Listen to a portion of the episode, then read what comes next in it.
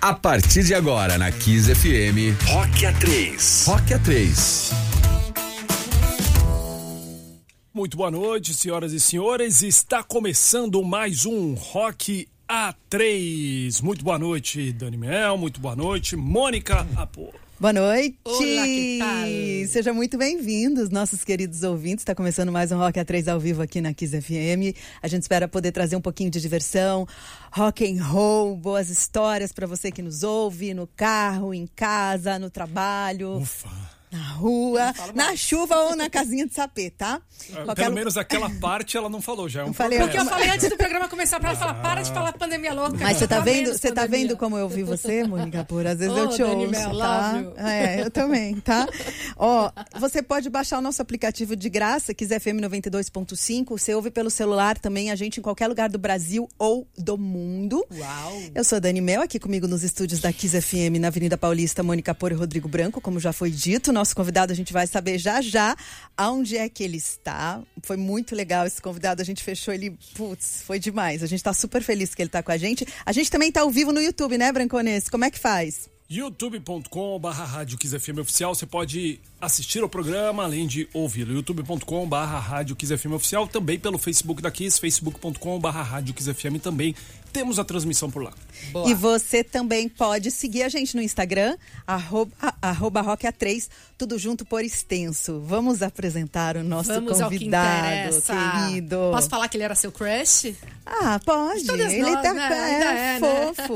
É, tô super feliz que ele, tá com a gente hoje. Eu também, adoro. Ele é ator, muito gato, aliás. Mais de- são mais de 20 anos de carreira, dezenas de novelas, de minisséries, de filmes, peças de teatros no currículo. Ele estreou, aliás, no teatro na, de- no teatro na década de 90 e coleciona aí papéis super marcantes. E- Mas ele tá sempre aí em busca de novos desafios. Ele ama trabalhar, ele ama um palco, ele ama conhecer gente nova e, claro, textos novos. Ele é tão gato que em, noven- em 1988 ele começou a carreira como modelo, tá, gente? Ele venceu. Você lembra do concurso The Look, of, the, Year, da cara? Mega- da não, Todo da mundo- Ford, da né? Ford Models, meu. Ficou lá trabalhando de modelo, mas diz ele que é um modelo meio frustrado, que não deu certo. Eu não gente- acredito muito, não. Vamos lá, vamos, vamos, vamos saber.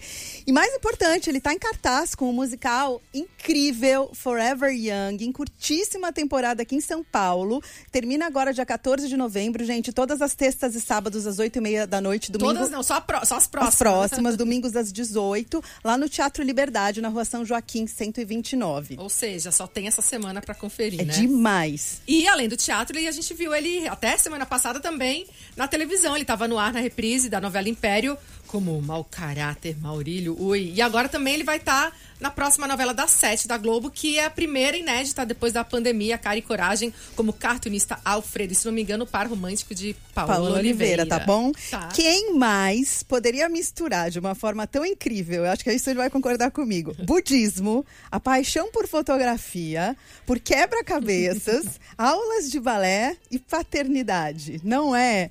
De Carazinho, Rio Grande do Sul para o mundo. Ele é o paizão do Pedro, ele é o marido do João. Seja muito bem-vindo ao nosso Rock A3, Carmo Carmo Della Dalla Vecchia. Vecchia. Boa noite. Obrigado, fiquei tão feliz de saber que eu era seu crush. Da...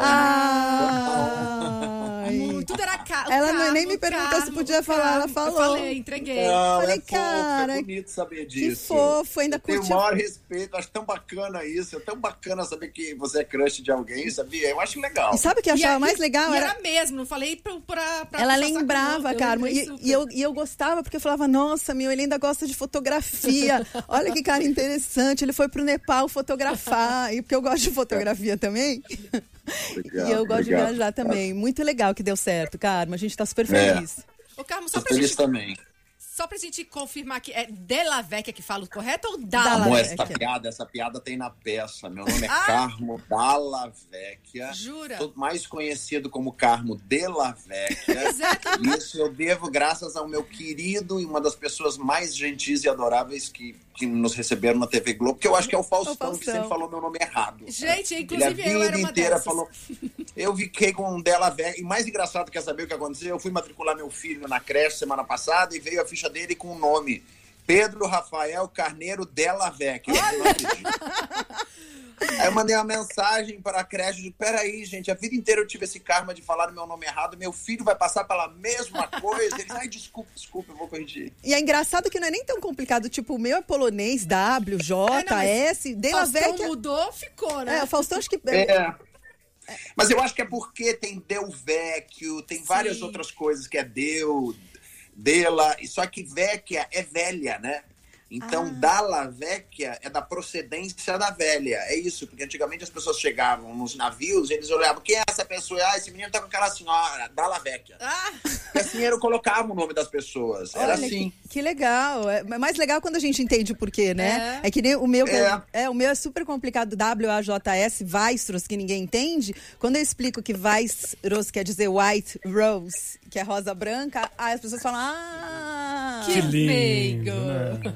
Como Bacana. Ô, ô, Carmo, você me defende que eu sofro bullying nesse programa, tá? Por favor. Eu te entendo, sofro bullying, eu já sofri muito bullying na vida. Poxa, Carmo, é um, é, um- é um inferno Sabe que isso. o bullying é bom? Porque dependendo da pessoa, o bullying deixa a gente mais forte. Claro, você não viu a Juliette ganhando o Big Brother? Ela era Não quem é? mais sofria bullying no começo, não é, Carmo? Exatamente, é Aí, exatamente eles isso. têm inveja, na verdade, né? Porque É. eu- Claro. é, é que inveja, é era- eu recalque. era- É que o Carmo era meu crush também, e ele não falou isso. Ele Tá vendo? Feliz de saber também. Muito obrigado. Muito obrigado. Ciúme, recal- tá olha, olha a barba parecida também, ó. Aliás, essa, essa barba é por causa do teatro, Carmo? Essa barba é porque eu faço eu com 90 anos. Essa barba é a razão de a minha mãe me ligar e dizer assim: Ah, meu filho, eu tô tão decepcionada contigo. Você era um homem tão bonito, você tá tão feio. A minha tá mãe tão também horroroso. falaria isso de mim. Meu marido diariamente diz: Carmo, você tá horroroso. Eu não sei como eu aguento ser casado com um homem igual a você. Eu falo pra ele: abre teu olho, abre teu olho. Tem um monte de gente que gosta, abre teu olho. Como que, como que chama É esse bom- termo dos caras de barba? Os ursos, não é? Não, É. urso é, é que é, quando- é homem É, é peludo. que é peludo, né? Mas é legal essa sinceridade das É. pessoas, né, Carmo? Você tá horroroso, assim, tipo, pá, É. na lata. Mas as pessoas falam, as pessoas falam, e com a rede social, então, as pessoas falam isso com uma facilidade incrível. Você sabe, quando eu fui fazer o Dança dos Famosos, teve uma apresentação que eu fui fazer, algumas pessoas publicaram assim, nossa, ele fez desarmonização facial. Tá o que aconteceu com ele?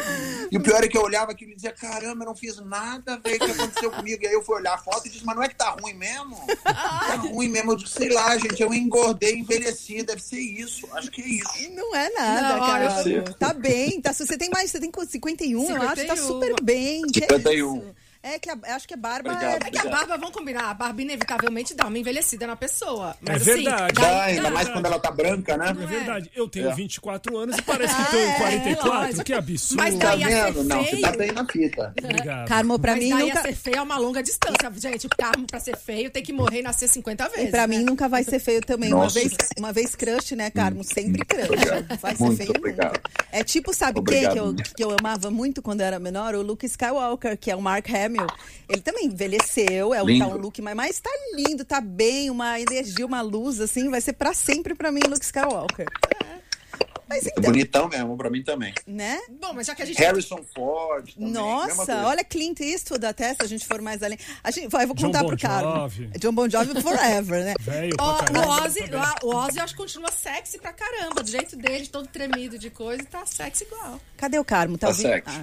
Tá aí? Tô aqui, tô ouvindo vocês bem. Ô, Carmo, a gente tem um grupo de WhatsApp que se chama 1875, tá? 1875. Das amigas. É. Aí as pessoas acham que é, sei lá o que, que as pessoas acham por quê. E na verdade, porque a gente pegava, né? Não pega mais, os caras dos 18 aos 75. Que A vale mi- dos 18 aos aos 70. 75. A minha parte sempre coube dos 75. 75, a Porque minha eu sempre gostei dos caras velhos, entendeu? Eu te entendo, sabia? Te entendo tão bem. Você também é dessa Vocês têm época. Você sabe que eu, eu tenho- eu sempre tive preguiça pra criança, assim. Às vezes eu recebo umas cantadas de umas crianças, assim, eu digo, ah, velho, não rola, não rola. Criança comigo não rola. Às vezes, porque geralmente a criança pensa assim, ah, vou pegar esse Kakura, né? Ah, aí eu digo, não rola, gente, criança não rola.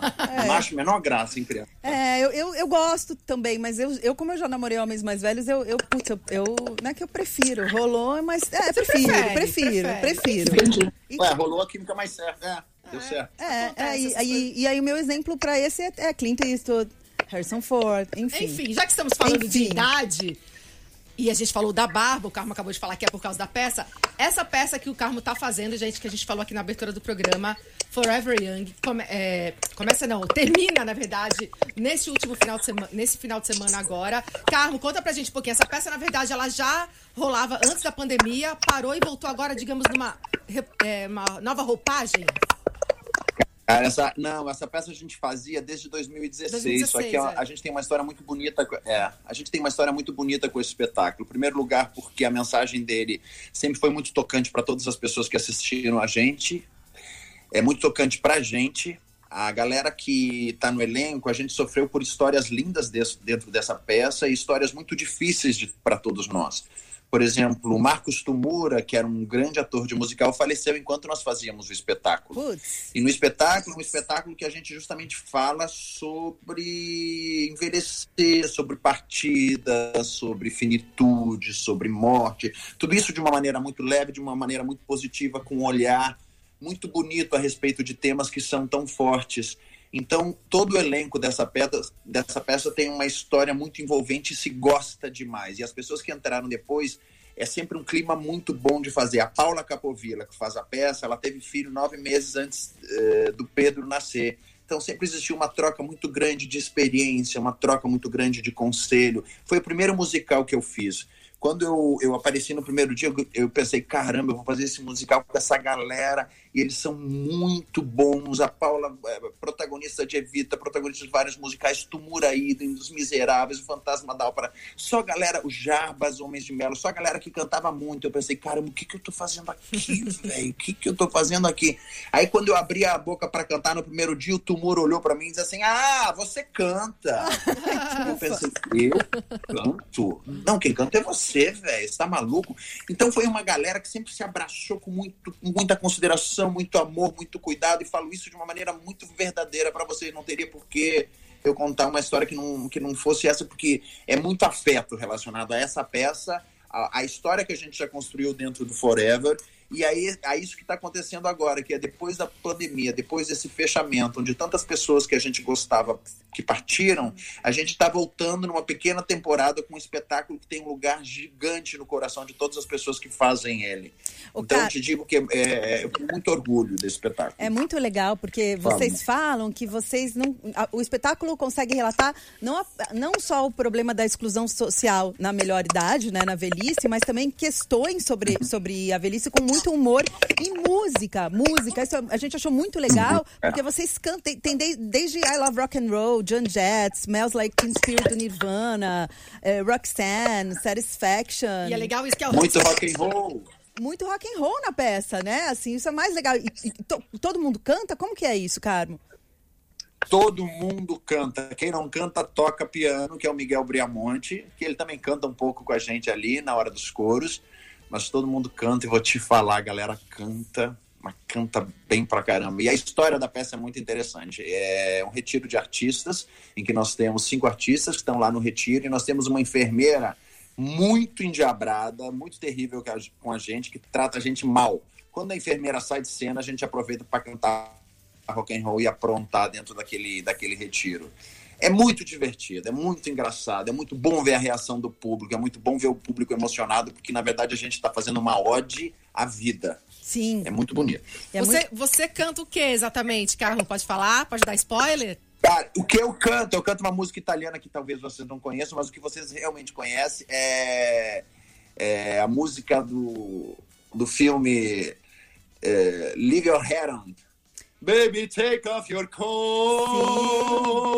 Olha que canta, canta bem. Take off your shoes. A música do striptease. Joy Cocker. É? Joy Cocker. A música do striptease. É, Joy Cocker. You can leave your head on. Demais. You can leave your head on.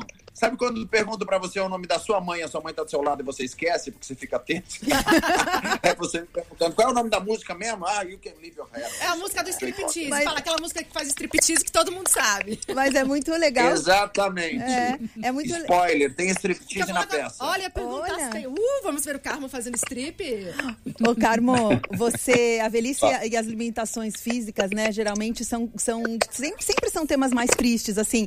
E o musical, ele mostra um lado mais mais divertido, né? É, mostra como você pode rir das dificuldades causadas pela, pela idade, e ainda mais nesse momento que a gente está conseguindo sair dessa pandemia maluca, dessa pandemia. E é muito bacana isso, né? Dani, eu vou te falar que eu acho que a idade é uma coisa linda, é uma coisa maravilhosa. Eu acho que a passagem do tempo deve ser uma coisa muito respeitada e às vezes as pessoas têm uma imagem tão equivocada a respeito disso, tão apegada à juventude. É... Eu não enxergo as coisas dessa maneira. Eu acho que a gente agrega na nossa existência, na nossa vida, um amor genuíno ao, ao universo que está do lado de fora, uma visão completamente diferente de acordo com a experiência que a gente vai tendo na vida. Então, se você foi um jovem chato, você tende a ser um velho insuportável. Então, a velhice não carrega isso. Você, na velhice, concretiza e sedimenta aquilo que você foi durante a sua existência. E as experiências que você vai ter durante a sua vida, elas servem para você olhar aquilo e aprender. E não ficar cada vez sucumbindo, cada vez mais depressivo, cada vez. Porque a vida é uma passagem, é sobre isso que a gente fala. Quando você falou que eu, eu, eu, eu, sou budista, uma das coisas mais importantes que eu aprendi dentro da prática budista é que a nossa existência é formada por nascimento, velhice, doença e morte. E são quatro fases e quase quatro etapas que todos nós vamos passar. E a gente tem que ter um olhar muito bonito sobre isso, porque senão é, é chato as pessoas ficarem conectando a existência humana apenas à juventude e achando que o melhor da sua vida se encontra só ali, é uma mentalidade, na minha opinião, boba e rasteira e preguiçosa. É. A nossa existência é muito maior do que o tônus da pele da gente. Eu acho que tem coisas que são extremamente mais importantes que isso, e a passagem do tempo na nossa vida é justamente o aprendizado disso perde Concordo. quem não aprende. É, e ó, exatamente, pegando carona no que você falou, eu vou fazer um gancho aqui. O Jarbas Homens de Melo dirige a peça, que é casadíssimo com a Cláudia Raia, querida, que esteve aqui também, uma fofa. E a Cláudia levanta a bandeira, ela fala muito disso aqui, inclusive, sobre o ageless dessa coisa que ela fala, pô, a mulher faz 50 anos. Já era. Já era, acabou, tá velha, não pode transar, não pode amar, não pode trabalhar, tem que ficar em casa fazendo crochê. Pode estar em casa fazendo crochê. Mas é muito mais do que isso. E eu acho que essa cobrança, assim, também rola pros homens, ainda mais para você, num caso, um galã de novelas, que tem esse título, não, cara? E eu queria uh, juntar aqui uma coisa, a pergunta da Mônica também, que você foi pai, Carmo, depois dos 50. Também. E então. é uma. É uma e você vê como. Talvez você não tenha talvez o mesmo vigor físico que você tem aos 20 ou aos 30, mas você tem outras vantagens, né? Muito mais bacanas. Ah, eu acho que eu tive assim, quando eu resolvi ser pai, eu pensei muito sobre o assunto, eu conversei muito com meu marido a respeito disso. É, o nascimento dessa criança é uma criança muito querida, uma criança muito desejada, uma criança que tem uma atenção muito grande a ela.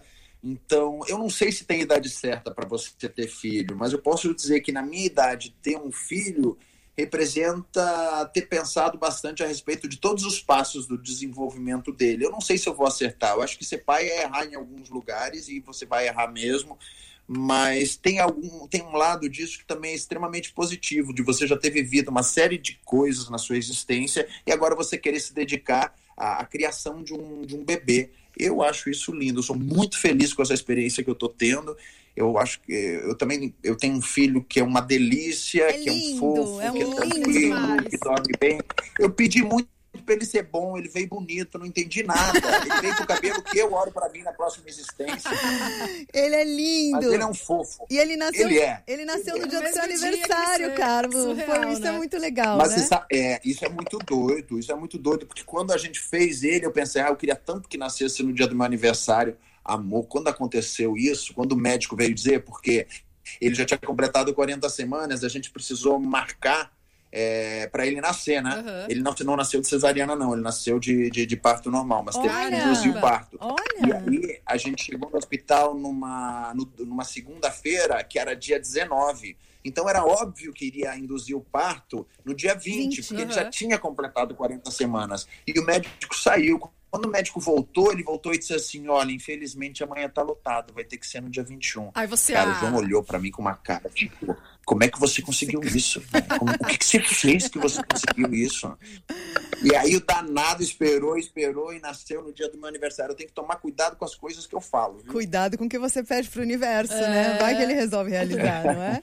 Que legal. Dois leoninos em casa agora. Não, só pra gente voltar rapidinho nessa história que eu falei da Cláudia. Você sente essa cobrança com você também, Carlos? Carlos. Carlos. Carlos. Não, não, não, não tem problema não, amor. Eu tô acostumado. Não, eu não sei. Eu acho que você sente a cobrança quando você olha para ela. Uma vez eu fui no programa da Marília Gabriela, ela me falou uma frase que era muito interessante. Ela disse: quando você olha para o abismo, o abismo olha para você. É. Olha, se existe essa cobrança, é nessa forma que eu te falei agora, um comentário pelo Instagram, sei lá o quê. Mas isso não me toca muito, não. Eu sou bem Sim. feliz com a idade que eu tenho, do jeito que eu tô, assim. Então, eu tô bem desencanado e bem feliz com a minha idade, viu? Ô, Carmo, e quando vocês resolveram ah. ter, ter o filho, vocês fizeram barriga de aluguel, né? Eu acho muito legal. A gente Sim. entrevistou aqui também o Luiz Fernando Guimarães, e eles também fizeram uma coisa muito bacana, mas eles, eles adotaram duas crianças dois da Amazônia, irmãos, é. dois irmãos, já crescidos. Hoje em dia, é muito bacana você poder ter famílias diferentes e achar jeitos né? De, de construir de, a sua família. De construir né? a sua família. Você também é, fez uma coisa super bonita quando você foi lá no Faustão e resolveu declarar para todo mundo. É, quando você fez lá a super dança sobre a sua homossexualidade, você falou abertamente. Inclusive, para a gente se aceitar do jeito que a gente é, para poder falar sobre repre, re, representatividade, falar sobre sexualidade abertamente, para poder ajudar as outras pessoas. E isso é muito legal, porque uhum. muita gente pode estar tá vendo e se identifica, né? Você acaba sendo porta-voz para é, essas pessoas, é. né? Uhum. Sabe, Dani, que eu tive muitas. Eu recebi muitas mensagens muito bonitas, assim. Algumas pessoas me perguntaram depois como é que foi e tal. Você, você teve hate? Eu, eu, eu me lembro de ter postado uma foto no Instagram e eu tive, eu acho que, sei lá, em torno de 4.800 comentários. Eu juro para vocês, se eu tive 12 comentários ruins, foi muito. Jura? Eu tive uma receptividade muito bonita e muito positiva. É, eu não sei se eu esperava que fosse ser desse jeito. Na verdade, talvez para mim naquele momento fosse uma incógnita o que iria acontecer. Uhum. Mas eu tive relatos de muito lindos, tipo assim, eu tive um relato de uma senhora, de um menino que chegou para mim e disse: "Olha, eu não te conheço, eu não vejo novela, eu não sei quem você é, eu só quero que você saiba que a minha mãe assiste novela, ela gosta muito de você, ela gosta muito do seu trabalho e ela me ligou chorando porque ela disse que o ator que ela mais gosta da televisão é igual ao filho dela. Olha, Isso fez com que ela me aceitasse mais. Então eu recebi relatos como esse, eu recebi relatos de casais heterossexuais, de casais homossexuais, falando sobre a importância do afeto e do amor dentro de casa e que é isso realmente que, que conta dentro de uma família e que pode trazer harmonia e felicidade e crescimento para aqueles membros da família. Eu acho que o mais importante é o, é o, é o amor, assim. Mas é, quando eu fiz isso, eu fiz por duas razões que para mim eram muito importantes assim. A primeira delas era de pertencimento, assim, eu, eu nunca escondi o fato de ser gay de ninguém. E eu nunca escondi minimamente o fato de ser gay. Não é que eu revelava para os mais íntimos. Uhum. É, todo mundo sabia. Qualquer pessoa que minimamente tinha um contato comigo sabia disso. Até saiu uma entrevista que eu dei na revista Veja agora e eu não gostei do que eles publicaram, porque foi diferente do que eu enviei para eles. Odeio. Que eles falaram que as pessoas mais íntimas sabiam que eu não era gay. Não! A palavra que eu usei quando eu respondi a entrevista escrita para eles foi que as pessoas que minimamente me conheciam sabiam que eu era gay. Como, por exemplo, se eu entro num táxi e vejo a foto de uma família ali no motorista de táxi, eu digo, que linda a sua família. Ele me Exato. pergunta, você tem família? Eu digo, ah, eu tenho um filho. E ele me pergunta, e a sua esposa? Eu digo, não, eu sou É o marido. Uhum. Ponto. É, quando eu chego no aeroporto, pergunto o número de contato, eu dou o telefone, é, o que é, é, qual é seu parentesco? Eu digo, uhum. marido, minimamente. Sim. Então foi uma coisa que sempre foi muito clara para todas as pessoas, mas eu sempre fui uma pessoa ao mesmo tempo muito reservada. Eu nunca fui de falar em entrevistas que não tinham relação com o meu trabalho, claro. nunca fui de mostrar a minha casa, até um respeito ao meu marido, que é uma pessoa que não tem essa relação. Que é reservado. Com, com, ele gosta de ser reservado, então eu tenho um respeito muito grande a ele também. Mas por que, que você sentiu então, essa necessidade, então, no Faustão? Foi, foi um por conta momento... de pertencimento, uhum. por conta de não parecer que eu pudesse ter um calcanhar de Aquiles, porque eu queria dizer, olha, a pessoa que eu sou é essa, uhum. sou eu, esse sou eu. Em primeiro lugar isso, em segundo lugar porque eu via que existia uma necessidade de representatividade para muitas pessoas que talvez fossem encontrar em mim um exemplo positivo para que elas fossem também se liberar um pouco mais do seu preconceito. Porque eu falo para vocês que apesar de eu ser gay, apesar de eu conversar sobre isso com um psicanalista há muitos anos, é, uma das coisas fundamentais para mim também que me fizeram falar foi porque eu percebi que eu tinha que liberar o preconceito que existia dentro de mim. Uhum. Porque não é pelo fato de você ser gay que não existe preconceito em você pelo agora, fato de você ser gay agora também. Eu vou, eu vou te... Você cresceu com as pessoas dizendo que você é errado. Sim. Então Sim. chega uma hora que eu digo, não, peraí, deixa eu deixar claro, olha, esse sou eu.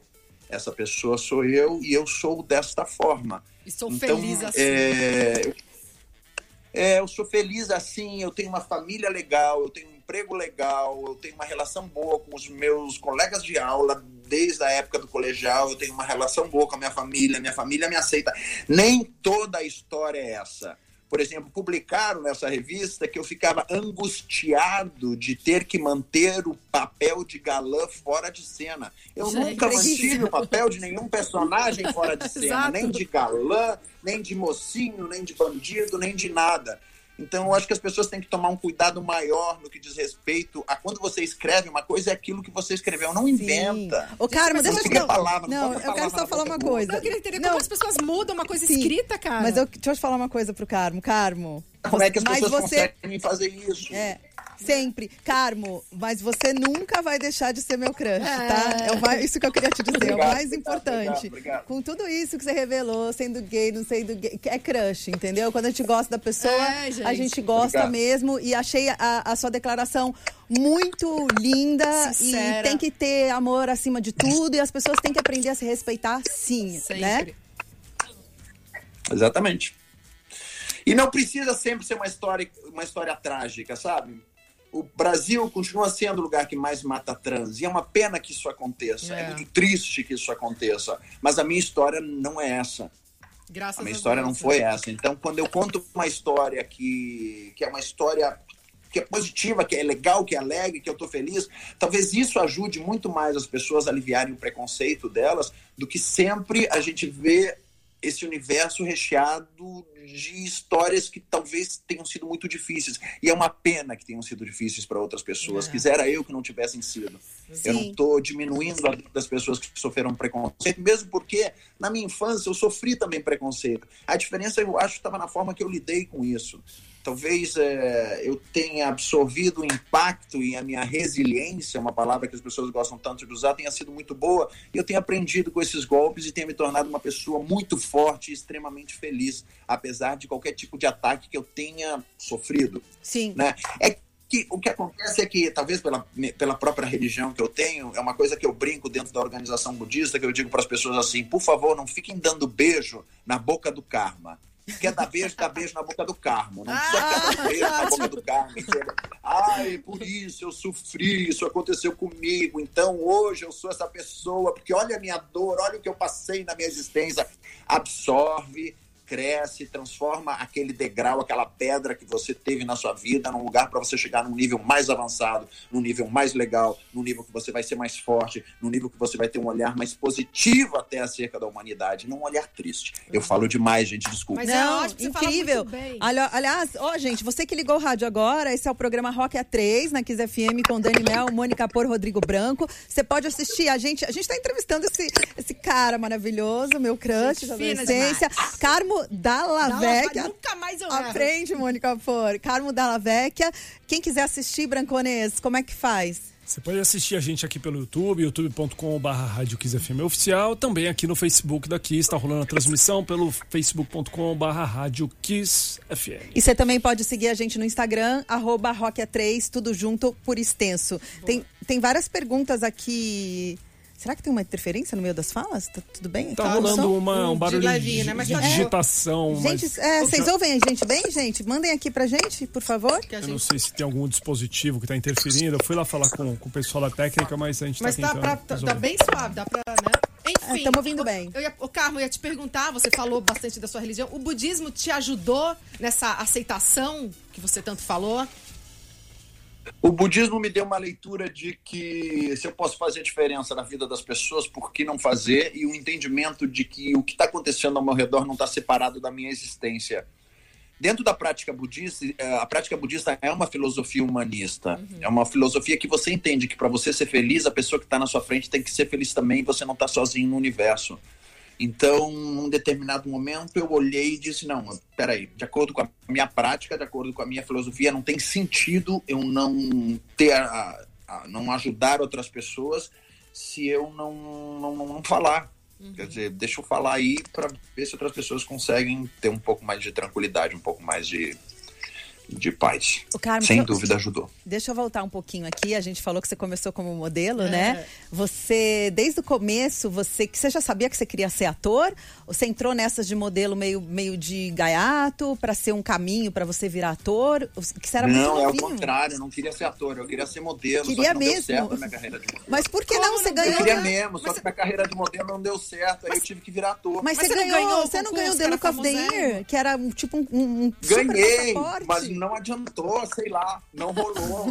o fato de você ganhar o concurso não quer dizer que o mercado vai te absorver. Eu, sei lá, eu era Sim. muito bicho do mato, eu era muito. sei lá o que, não rolou. e aí eu tive que ser ator. Tem... mas tive que. Mas aí você foi fazer oficina de atores na Globo, né? Não, aí eu fui estudar teatro. Eu tá. fui pelo caminho certo.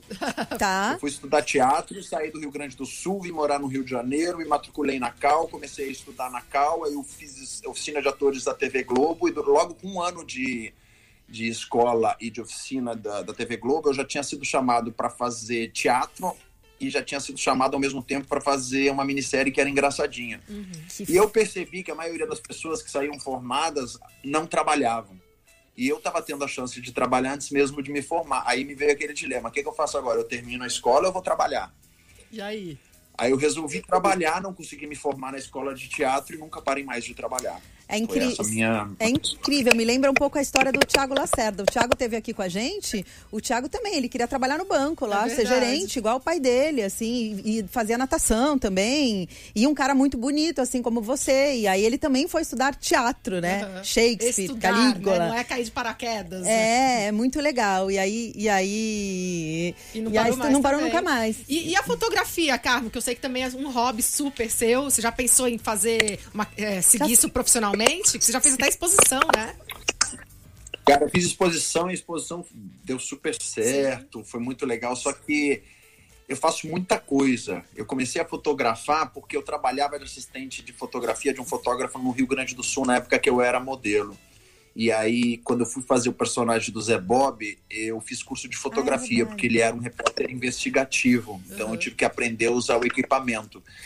Hum, logo depois eu fui fazer uma novela chamada é, Que Eu Era Rei, é, Cordel Encantado, e no Cordel Encantado a gente esperava muito para gravar, era muito intervalo entre as cenas. Nesse período eu comecei a fotografar e comecei a fotografar, e aquilo comecei a fotografar, e quando eu vi eu estava fotografando mais do que gravando, e aquilo se tornou uma loucura na minha vida, nunca mais parei de fotografar e porque o intervalo era muito grande, e ali eu tinha todos os elementos, eu tinha os, os, os, os atores que, que, queriam, que aceitavam ser fotografados por mim, eu tinha o, o, o elenco, e, e, aí acabou acontecendo, eu acho que eu consegui fazer alguns registros que foram bacanas, e eu fiz uma exposição há uns anos atrás, e foi muito legal, inclusive quando a gente fez uma novela chamada Joia Rara, eu sempre tive uma questão muito grande com a questão da finitude, da morte, né? Uhum. Até mesmo para a questão budista. Eu fui para o Nepal para fotografar cerimônias religiosas lá. Eu não gravava no Nepal e, e, fiz uma exposição sobre, sobre, sobre isso. Foi mas, e, cara, muito legal. E, mas tem uma história também que você gostava de fotografar gente deitada no chão de costas, cara. Exatamente. É. Qual é o propósito Exatamente. de explicar pessoas deitadas no chão de costas? Tem a ver com a finitude, Eu talvez, acho... que você falou? É, talvez um elemento mortuário que estivesse aí, mas não era só isso não. O que acontecia é que geralmente as pessoas, é, quando eu era modelo, gostavam de posar. Quando eu colocava elas de costas, deitadas no chão, ou deitadas em circunstâncias inusitadas, em que era muito difícil a pessoa ficar deitada, eu tirava o elemento de interpretação da pessoa. Ela servia como um boneco para eu fotografar. E era isso que eu achava interessante. Eu tirava a pessoa posar para a cena. A representatividade de ter uma ideia de vou ser legal, vou estar tá bonito, deixa eu ver se eu estou bem na foto. A questão não era essa a questão era, naquele momento, eu passar uma imagem que as pessoas olhavam e diziam: peraí, o que, que é isso? Como que você conseguiu fazer isso? Uma vez eu mandei enquadrar uma, uma foto minha que existia uma pessoa deitada dentro de uma escada. O cara, na hora de emoldurar a foto, emoldurou ela ao contrário, porque achou que a pessoa estava em pé. Eu gostava da sensação, da interferência de quem estava olhando a foto. A pessoa que estava olhando a foto muitas vezes não entendia o que estava acontecendo ali. E, e, essa comunicação que existia da fotografia, do elemento arte com o ser humano que estava do lado e cada interpretação que cada um dava, essa comunicação eu achava muito interessante, assim. Então, arte, isso foi uma né? coisa que eu curti. Só que é, eu comecei a fazer muitos musicais. Então hoje eu estudo piano, eu estudo guitarra, eu faço aula de canto, eu tenho um bebê. Então tem uma hora que não dá para fazer tudo ao mesmo tempo, né? E aula de balé é, também. É, aula de balé, o, o trabalho agora que volta a peça, a novela que volta depois. Então chega uma hora que não, tudo é muito, né? É. Escuta, você amando fotografar com um filho lindo desse, você deve tirar foto do seu filho. Você é. tira bastante foto dele, do Pedro, Carmo? Eu tiro, mas eu entendi tanto os meus pais quando isso aconteceu, porque eu cobrava muito a minha mãe, que eu era o único de casa que não tinha aquela fotinha das caretas. Sabe aquela fotinha das caretas uhum. que todo mundo tem? Uhum. Então, as minhas duas irmãs tinham e eu não tinha. Nossa, minha mãe ouviu a vida inteira por conta disso. Quando eu fui pai, eu entendi. Porque você compra aquele albinho, sabe aquele albinho que você registra tudo que acontece com seu filho? Uhum. Eu ganhei um albinho, né? Aí quando eu fui, é... quando o Pedro nasceu, eu procurei um álbum que não tivesse pai e mãe, tivesse pai e pai. E eu achei. Tinha lá o albinho do pai e pai. Aí eu peguei o albinho e percebi que viver aquelas coisas que você tinha que colocar no álbum era muito melhor do que escrever no álbum. Que era uma chatice ter que ficar escrevendo naquele álbum, ter que ficar colocando fotinho no álbum, ficar... Era muito mais legal a vivência com meu filho do que registrar a vivência com meu filho. Eu acho que ele vai fazer a mesma coisa que eu fiz com a minha mãe. Tem uma história também, você está falando disso, que parece que quando, quando você quando você estava lá acompanhando a, a gravidez né, da mãe da barriga de aluguel, você acompanha a distância, que você teve melasma no rosto igual, você engordou, você nunca mais dormiu, você teve dor de dente, teve, você, você sentiu todos, você teve todos os sintomas de gravidez, Carmen, também? Olha, eu acho que não sei se dá para ver daí, mas na minha testa, aqui tem o melasma até hoje aqui, ó. Sério? Marcadinho como se fosse uma borboleta na minha testa da gravidez. Que loucura. Eu engordei, eu fui para, eu fui de 88 que eu saí de órfãos na Terra para 109.5. Caraca, Gente. 20 é... quilos. Meu sono nunca mais foi o mesmo, mas nunca mais mesmo. Agora ele começou a ajustar de novo eu acho que talvez pela parte biológica, que geralmente isso acontece com a mulher, eu acho que talvez tenha muito a ver também com a pessoa que se responsabiliza, que cuida da criança, que Sim. então isso me atingiu de uma maneira direta, assim. E aconteceu tudo isso. Eu tive dor de dente, tive dor de cabeça, tive tudo isso. Mas ao mesmo tempo teve uma sensação muito grande de sorte, sabia? Isso nunca ninguém me contou. Quando meu filho começou a existir, eu me senti uma pessoa de muita sorte na vida. E coisas se manifestavam na minha existência que eram coisas muito alegres, que, que eu jamais iria imaginar que talvez fossem acontecer e se manifestavam na minha existência. O meu filho, é, as pessoas dizem, um filho é um potinho de ouro que vem para sua vida. Meu filho me trouxe muita sorte, meu filho me trouxe oh. muita alegria no nível assim que eu não sei nem explicar para vocês. É lindo. Eu sei, eu é tenho lindo, dois, eu é. sei bem como que é. Eu tenho um de dois anos também, Carmo. É lindo, Carmo. E você também fala que você e o João são, são pais que se complementam, né? Que o João faz toda a bagunça ah, mas é sempre e assim. Você é o cara o, o, o mais né? regrado, assim, né? Da, da carteirinha das vacinas. Completamente. Ele é o bagunceiro, ele brinca de esconder, ele corre com o Pedro, ele faz loucuras com o Pedro, e eu sou aquele cara que sei a data da vacina, é. que sei se ele dormiu bem, que sei se ele tá comendo. Eu sou essa pessoa. Mas eu acho bacana, como... são pais diferentes. Sim. Eu acho que isso é uma coisa interessante de falar, independente de ser um casamento homossexual ou heterossexual. É, a, a função do, do, pai, no caso de um casamento heterossexual, é muito grande dentro de, de, de, do nascimento de uma criança. Né? Muitas vezes o, o, homem acha que a responsabilidade tem que recair toda em cima da mulher.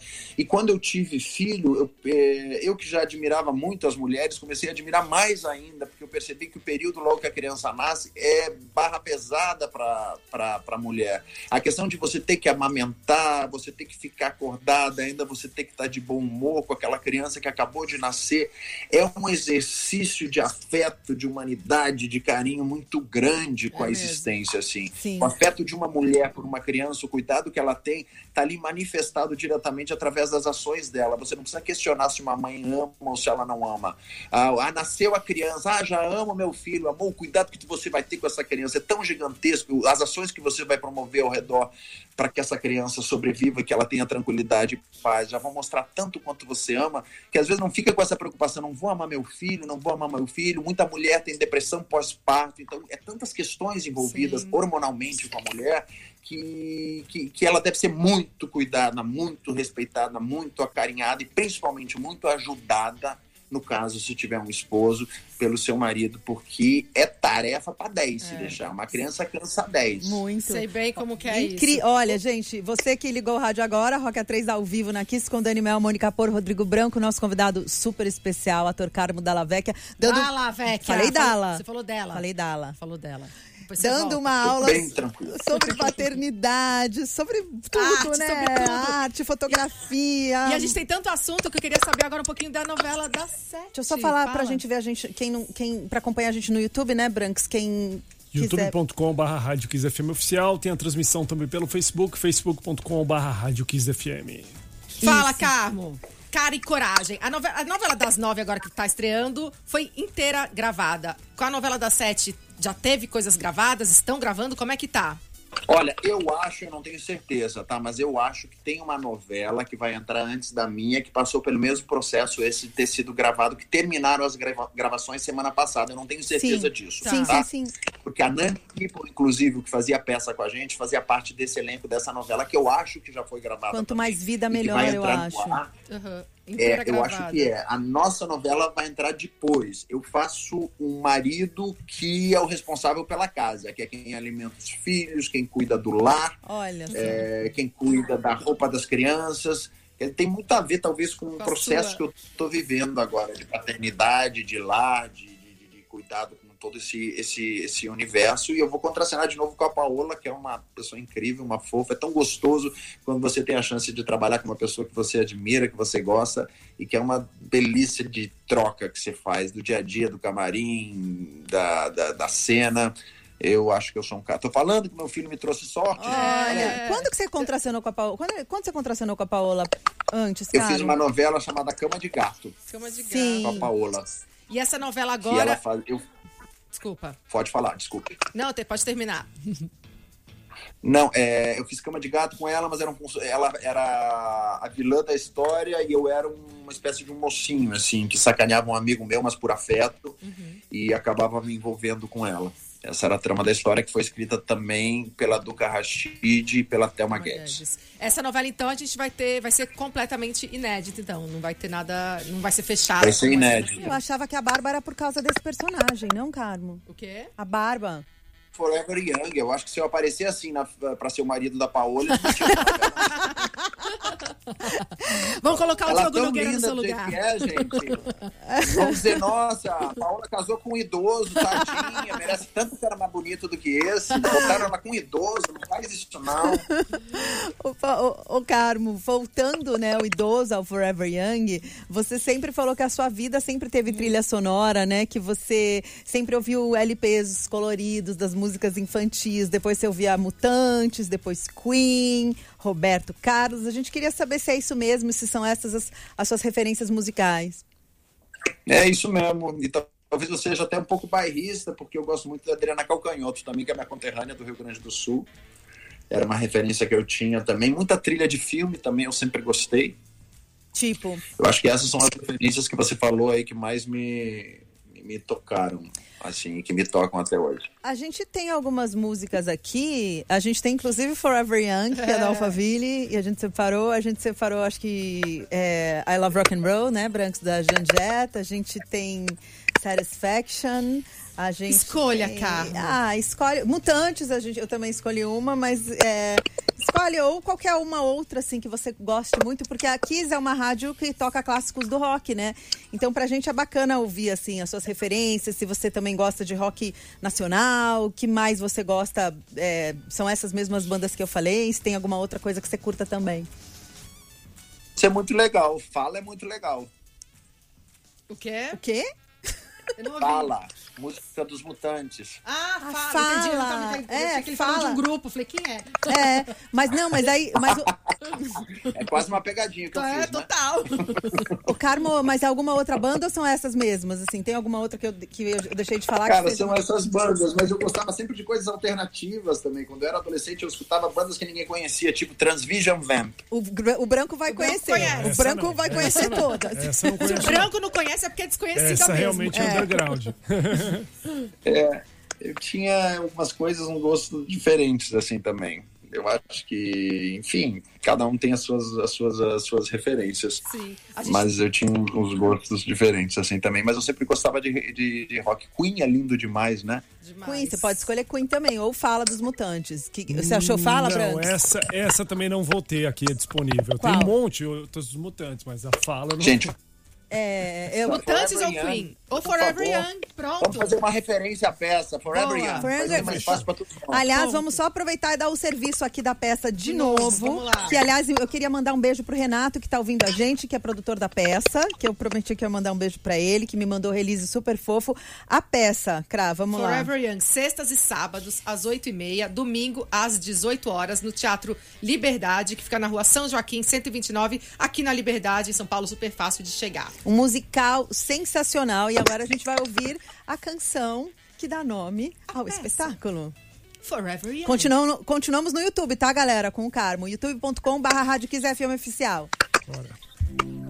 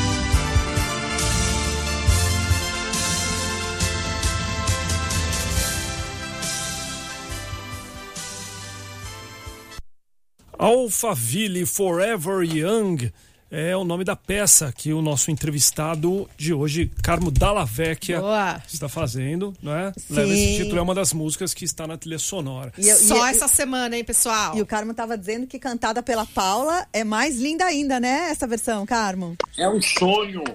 É um sonho. Ô, moleque canta bem. Nunca vi um negócio desse. Ô, que voz linda. Ô, Carmo, você tava. A gente tava falando sobre o budismo aqui.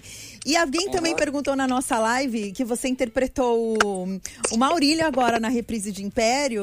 O Maurílio, era- ele era tão vilão, cara, ele era tão mal. Isso acho que só prova que você é um bom ator, né? Porque você é tão zen, a gente olhando, Sim. você falando do budismo, um cara tão, tão é, Elevado. elevado, assim, e aí você, você, você interpretando o Maurílio, que é esse cara tão vilão. O za- oposto total, oposto. né? Você, você, para você interpretar, você faz algum trabalho antes, ou pra você também, na hora que acaba a gravação, você, você sair do personagem é difícil? Ser vilão, vou te dizer por quê. É fácil entender. O vilão é aquele que carrega a história, o que promove a ação para que tudo aconteça. Muito diferente do bonzinho. Geralmente o mocinho é aquele cara que senta na mesa do café da manhã, que todo mundo engana ele e ele não, não, não tem que fingir que não tá vendo nada. É muito difícil, é, na minha opinião, escrever um mocinho do que o bandido. Porque como o bandido promove a ação, eu não preciso dizer que eu sou ruim. Eu faço a ação, eu assalto, eu mato, eu roubo, eu, eu faço ação. Então eu não preciso interpretar o vilão, eu não preciso fazer cara de malvado, eu simplesmente faço ação. E aí as pessoas, quando veem aquela ação, elas interpretam, olha que cara danado esse. Tem uma grande lição, quando eu fiz a, a favorita, era uma novela que no capítulo 53 é que você sabia quem era o mocinho e quem era o bandido, Era né? Que era Flora e Donatella. Sim. E a Patrícia Pilar deu um show de interpretação e a Patrícia fez uma coisa genial, ela fez a, moci- a mocinha. Ela fez a mocinha completamente. No capítulo 53, você olhava aquela pessoa que você sabia que tinha feito tudo que fez sendo daquele jeito, era pior ainda. Aí ela se tornou uma super vilã. Sim. Porque na vida real é assim também. O seu amigo que te trai, ele não faz cara de quem te trai. Ele te trai. É. E quanto mais amigo ele for seu e ele te trair, mais, mais ruim ele vai ser. É assim mesmo. né? É, exatamente. Então, na novela é assim.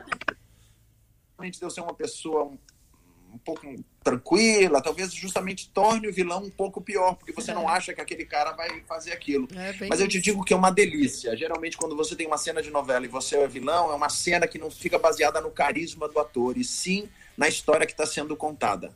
E você fazer uma trama que é baseada no carisma é muito mais difícil. Ah, sem dúvida. É, Neco deu um show um personagem do, do Comendador, justamente por isso. Você, para ter mocinhos na trama, você precisa de atores muito carismáticos para que justamente consigam fazer isso. As pessoas vão enganar ele durante 170 capítulos e vai ter a resolução no capítulo final. E durante 170 capítulos ele vai sofrer, vai ser enganado e ao mesmo tempo tem que ter sangue. Porque senão fica um, um- um mocinho dessorado, fica um mocinho sem, sem tônus, fica um mocinho sem vigor. E é difícil ter vigor sendo mocinho, Sim. porque ele vai Sim. ser enganado. Sim. Ah, vocês deram um show à parte, Não, né? Você, o Nero, foi sensacional, assim, depois de sei lá quantos anos, acho que foi 2014, Império. continua a super novela atual, continuou né? super atual, a Lília também, todo mundo, nossa, incrível. Gente, tá chegando ao fim nosso programa. A gente tem um minutinho pra gente encerrar. Mas antes, vamos mais uma vez, além de agradecer ao Carmo, que foi um bate-papo maravilhoso, delicioso, uma honra ter você aqui hoje. Vamos só lembrar pra vocês mais uma vez, só esse final de semana, o musical Forever Deixa Young ele aqui em falar, é, fala o serviço, Manda lá. Carmo, dá o seu último recado no último minuto. Então, Forever Young, Teatro Liberdade, sexta, sábado e domingo são os últimos dias agora, nesse final de semana, sexta e sábado, às oito e meia da noite, e domingo, às seis horas da tarde. Uma comédia, é um musical que fala sobre temas extremamente importantes da nossa existência de uma maneira muito gostosa, muito positiva, com muito rock and roll, que você vai cantar, vai se divertir, e eu tenho certeza que vai se emocionar bastante. Vai chorar, né? Ô, Carmo, eu vou pedir para antes da gente, depois que a gente se despedir, pra você ficar cinco minutinhos com a gente pra gente na, na live um- no um YouTube. frame. Pra gente fazer uma foto com você. Afinal de contas, não é todo Né, dia que que você entrevista o seu crush, crush, é. né? De adolescência. Nossa, tá do lado dele, inclusive, aqui no- É. no quadradinho. Tá? E eu queria também é, agradecer todo mundo que ouviu, agradecer todo mundo que está na live, dizer que você é sensacional. A gente achava. Quando eu falei pra Mônica que a gente ia entrevistar você, ela falou, mas será? Eu acho que o Carmo é tão reservado. Será que ele fala, assim, sobre tudo, sobre a vida dele? Eu falei, eu tenho certeza que ele fala. Porque o que ele fez foi tão, tão bacana, assim. Eu acho que é tão. É tão. Sabe, você, chu- você, você chuta. Não, você chutar a porta mesmo. Você ser quem você é, você poder ajudar as outras pessoas. Foi incrível, Carmo. Virei mais fã sua. Obrigado, muito obrigado, obrigado mesmo. Obrigado mesmo. Eu fico muito feliz de escutar isso. Você não tem ideia. Fico feliz mesmo. Obrigado. E dizer que o nosso Rock A3 volta segunda que vem, às 8 da noite, ao vivo aqui na Kiss. Um beijo, gente, e até mais. Carmo, fica aí, tá? Só um pouquinho, que a gente Obrigada. continua no YouTube. Beijo para vocês também, ouvintes. Muito obrigado pelo carinho de todos vocês. Muito obrigado pela audiência. Valeu, obrigado. Carmo. Valeu. Fechou então. Até segunda que vem. Até 20 segunda horas. que vem. A gente continua no YouTube. Você ouviu Rock A3.